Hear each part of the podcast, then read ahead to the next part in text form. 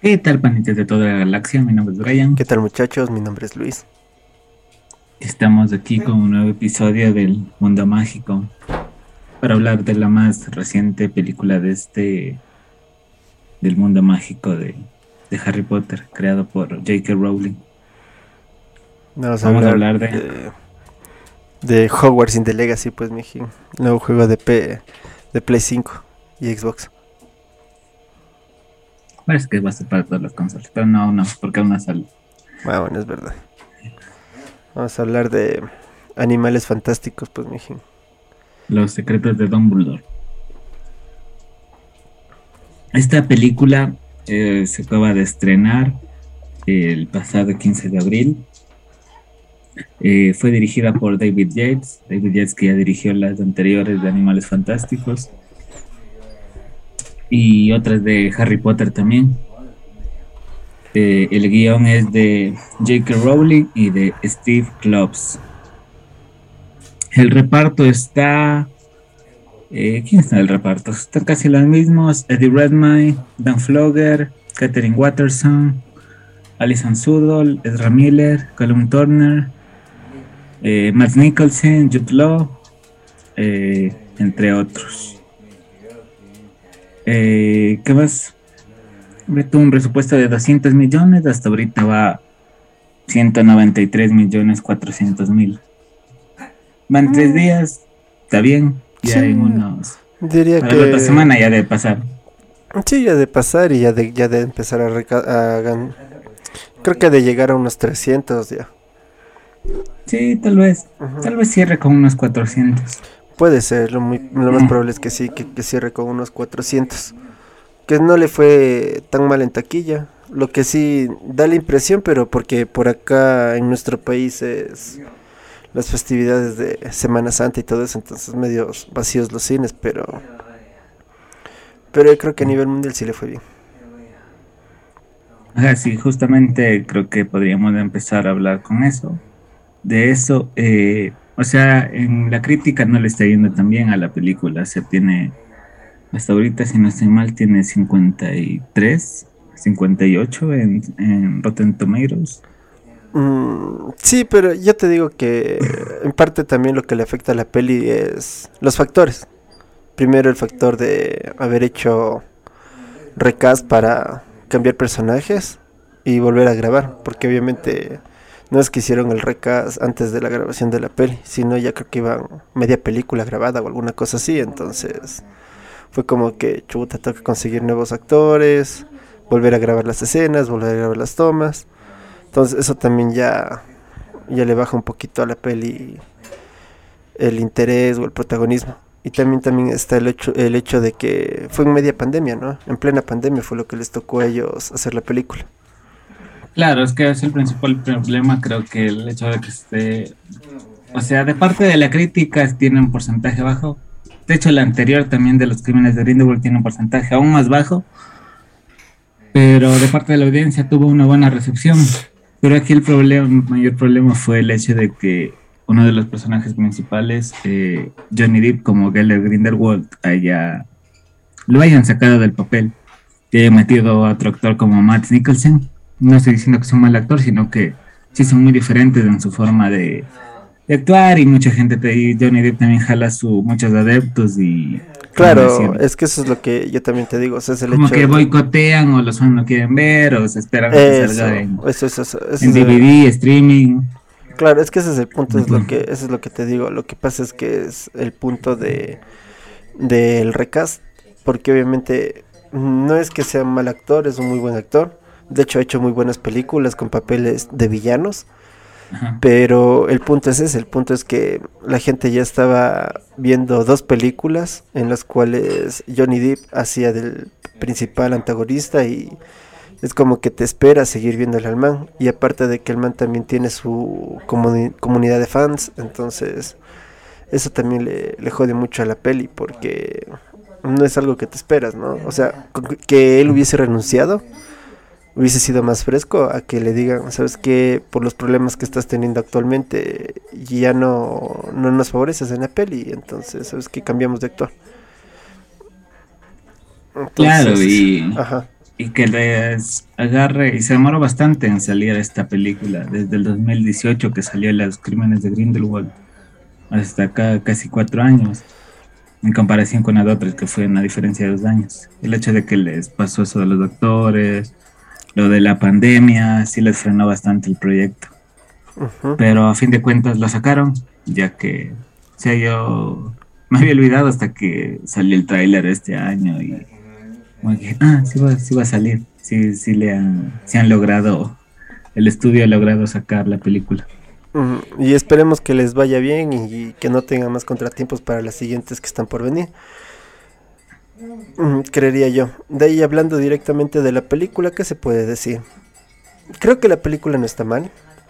Creo que, como tú mismo lo dijiste, cuando vimos la peli, le faltó más escenas de acción. Fue como que las escenas de acción muy cortas. En realidad yo sí esperaba ver un poco más de peleas, un poco más de, de enfrentamientos mágicos y todo lo demás. En realidad... bueno, ah, eh, aquí hay spoilers, obviamente, a partir de aquí. sí. y el punto es que en realidad sí, sí me, sí me hizo falta ver ver estas, eh, estas escenas de pelea y ver toda esta situación de, de eh, la parte mágica de la película como tal. Porque en realidad tú ves la peli y todo bien. Es una peli muy buena a nivel de guion, diálogos, yo creo que están muy bien estructurados. La fotografía me fascina full, me encanta full, aunque al principio no se veía nada, pero es parte de la esencia, ¿no? Esta esencia oscura y mística que le da a la peli como tal. Es que a ver, o sea, es que la película sigue, vamos por partes, o sea, sigue lo que es la, esto que pasa desde los crímenes de Grindelwald, en lo que revela el, Geller le dice al Credence que no es Credence, sino es, que no es ningún huérfano cualquiera, sino es un Dumbledore. Y ya se te deja, y justo ahí se acaba la película y te deja con toda esa espinita para la siguiente y... En la que tú pensabas que no puede ser porque no es un hermano. sí, y luego dije, ¿por qué eso? Puede haber sido un primo, primo, tío, cuñado, hijo. Nieto, o lo que sea. sí, pero sí. Pero te dejan con esa pica de que es un Dumbledore. Pero aquí en la película es como que lo toman un poquito. Ah, sí, sí eres. Pero así fuiste que mi hermano se pegó su canita al aire y dejó botado ahí. Y ya, y, ahí está y se queda lo de Dumbledore. Sí, y es que eso es del chamo. Es que eso te digo, es una de las cosas que, que, le falta a la peli. Creo que le falta más desarrollar los secretos de Dumbledore. Porque en realidad el título es Los secretos de. Pero no te dicen nada que, que no conozcas. O sea, no te dicen algo más profundo de. Solo te explico un poco de cómo murió la hermana que tampoco es que sea una explicación de que Chuta fue así y todo lo demás. O sea, es algo que se sabía por si es que has leído ya los libros de Harry Potter y ah, todo. Claro, de igual manera la, autora ya en, el sitio web me escribe como que detallitos o cosas de extra. Claro, exactamente. Entonces, no es como que hay los secretos de no. A mí me hubiese gustado saber un poco más de, de él, o sea, de la familia y todo lo demás porque no es como que los secretos del, del Albus, sino los secretos de Dumbledore en general. Ajá. Pues, sí, sí hubiese sido bueno explorar más por ese lado, pero lo tengo más como, como de parte del Albus. Y creo que los secretos que refiere es el secreto que había entre voces de que él y el Grindelwald tenían una relación. Y también es como que lo toman muy a la ligera. Me hubiese gustado o sea, justo en el enfrentamiento final es como que sí lo toman echarse esa parte del diálogo, me gustó. Cuando, cuando ya llegan a destruir el este pacto de sangre que tenían para no atacarse y se destruye. Y el Grindelwald le dice, eh, ahora quién te va a amar. Yo era el único que, que te comprendía y ni sé qué. Pero le dice, aquí ahora quién te va a amar después de esto. Y esa parte estuvo buena. Pero de ahí el resto de la película es como que la topan como que, ah, sí, claro, nos enamoramos de jóvenes y ya. Sí, justamente eso es lo que me gusta. y es de 10 segundos. Es que eso te digo, eso te digo, lo que me gusta de la peli es justamente esas dos escenas. La, la primera parte cuando en el diálogo le dice Grindelwald, al Dumbledore le dice, ¿y ahora quién, quién te va a amar a ti? Y, el Dumbledore le da la espalda y se va. Y después de eso ves lo que el man se casa, el pana se casa. Entonces es como que le ves al Dumbledore en la sillita, solo, viendo cómo se casan los demás. Y después justamente de lo que de este diálogo viene toda esta toma y luego le ves al Dumbledore en medio del día, de la noche oscura, fría, con la nieve, caminando solo. O sea, es como que literal, o sea, él, él man tuvo que decidir entre el amor o lo correcto. Ajá, sí, pero es que eso digo, el problema creo que de ese, lo toman a, lo rebajaron quizás a dos escenas, esperaba algo más, más fuerte en Rey, en su, en su, en su, relación, que era lo que se esperaba que exploren más. Sí, pero es que eso te digo, yo creo que en realidad parte de esto es lo que le afecta a esta, a este mismo toma de decisiones referente al argumento de la peli, el desarrollo de la peli, yo creo que tiene mucho que ver con, con el hecho de que se tuvo que regrabar, se tuvo que hacer recast, porque hablamos de que se hizo el recast justamente de uno de los personajes principales, que es el Grindelwald. Entonces, no sabemos qué feeling haya tenido el, el actor con el Johnny Depp. ¿Cómo, cómo se llama el actor del Dumbledore? Jude Law.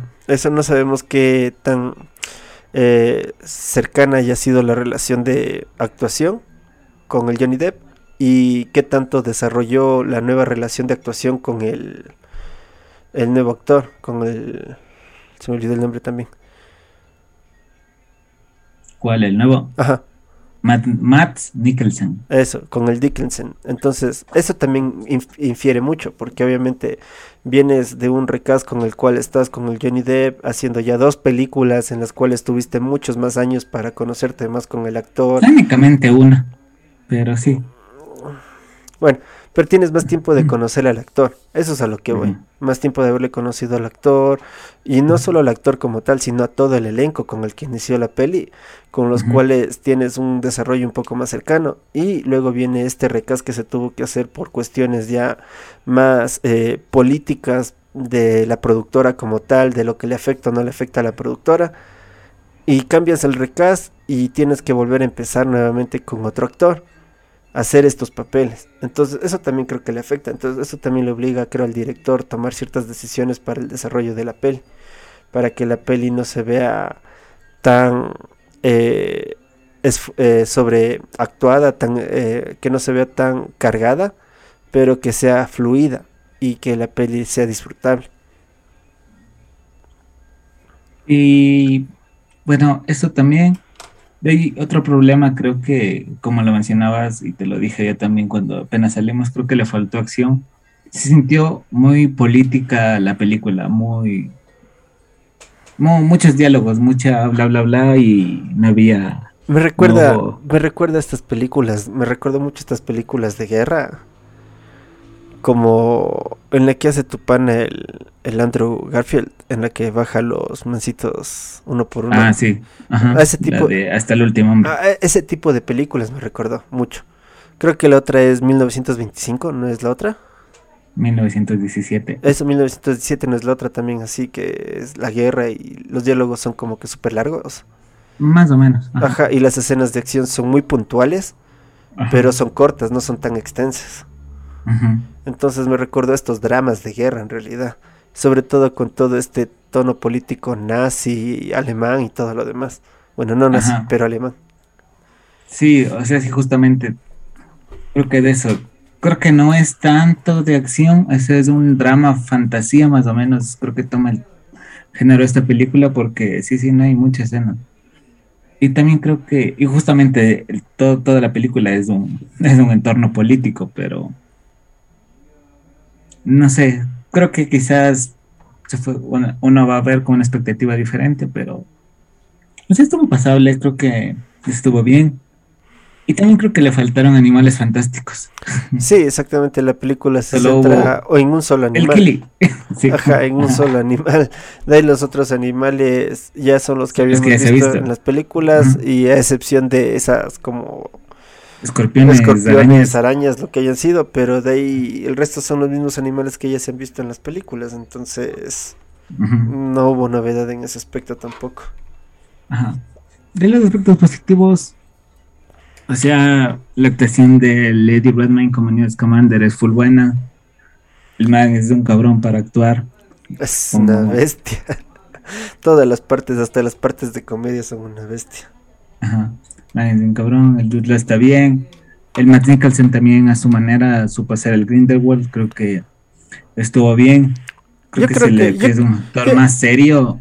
pero yo creo que hace bien el papel de villano, porque ya tiene bastante experiencia haciendo papeles de villanos. Claro, eso digo, o sea, está bien a su manera, porque Johnny Depp en cambio es como que más extravagante, que las manos, y dice que. Pero el otro es, Él es como que serio y. él es como, que más, más pasivo. El otro más villano James Bondesco. Ajá, pero creo que, pero creo que ese toque, pero creo que ese toque le hace a la película más interesante, la verdad. Creo que sí. De ahí, creo que el resto de personajes también están bien. El Jacob, las escenas de comedia, la Queenie. La Tina que no aparece porque, según luego me puse a investigar un poco, creo que también tuvo un par de comentarios. Porque, bueno, J.K. Rowling, la, la, escritora de estos libros de Harry Potter y, el resto de, de, este mundo mágico, tuvo una polémica con. Creo que dijo que las personas trans no eran personas y no sé qué. Algo así, ajá, fueron los comentarios, creo que fueron en Twitter, ¿no es cierto? Creo que sí. Y creo que esta man de la Twina no estuvo de acuerdo con eso y creo que por eso le redujeron también su papel o, no se sabe exactamente, pero muchos deducen que pudo haber sido por eso. Es como que le cabreaste a la a la a la a la, a la, guionista, a la guionista creadora y Ahora sí. Ahora te, dejo dos líneas. Ahora te dejo solo media línea y verás cómo sales. Ajá. Y otros dicen que problemas de, de. ¿Cómo es? De otras grabaciones y todo. Yo digo que es la más probable, pero. Estuvo bien. Y ahora esperemos. Bueno, obviamente, inicialmente se habló de que iban a ser cinco películas. Pero eh, ahora con todo esto que pasó, que no le estoy yendo también la, con la crítica, en taquilla se ve que está bien, pero esperemos que saquen dos más o al menos le den el cierre con la con una cuarta película porque si se queda abierto obviamente el final. Sí, eso se queda súper abierto al final. Esperemos que le den un cierre y no quede ahí. O sea, esperemos que no pase como Star Wars que salieron los primeros tres y después de como 10 años salieron la, salió la continuación. Bueno, pero es que eso ya fue, eso ya era parte de la idea de. No, claro, yo sé que era la parte de la idea. Aquí sería más por factores externos. Exactamente. pero Warner no se sabe. Sí, pero esperemos que no eh. pase eso, porque después de 10 años vas a ver otros actores y, y van a querer reconstruir el universo otra vez. Es que Warner, Warner no sé. Por eso no se sabe con Warner. Se mandó a la mierda a sus principales héroes y más famosos de todo el mundo no va a mandar a unos magos. Ajá, exactamente. Entonces no se sabe con el tío Warner lo que puede hacer. O sea, parece. No sé. Parece adolescente. Adolescente. Indeciso con lo que quiere hacer. De la vida. En la edad del burro. Simón. Warner. Parece justamente los adolescentes que no saben qué carrera tomar en la universidad. Y luego van probando, probando. Sí, pero bueno, en términos generales yo le daría un, un 7 sobre 10. Mm, sí, yo también le daría un 7-5. Ah, no estuvo perfecta, pero estuvo entretenida. Se disfrutó la película, así que eso es bueno. ¿Y qué más podemos decir? ¿Algo mm. más de aquí? No, que sí Véanla, vale la pena. Sí, sí vale la pena ver la película. ¿Para qué? Sobre todo para las personas que son fans, bien fans, yo creo que sí vale mucho la pena que la vean. Creo que sería eso y nos estamos viendo en el próximo episodio. Ahí me siguen como Rolling Ramos 4. Ahí me siguen como bajo shot Y el podcast lo encuentran como Panas Galaxy Podcast en YouTube y todas las plataformas de podcast. Y nos estamos viendo la próxima semana. Cuídense, descansen, disfruten. Tomaran agua.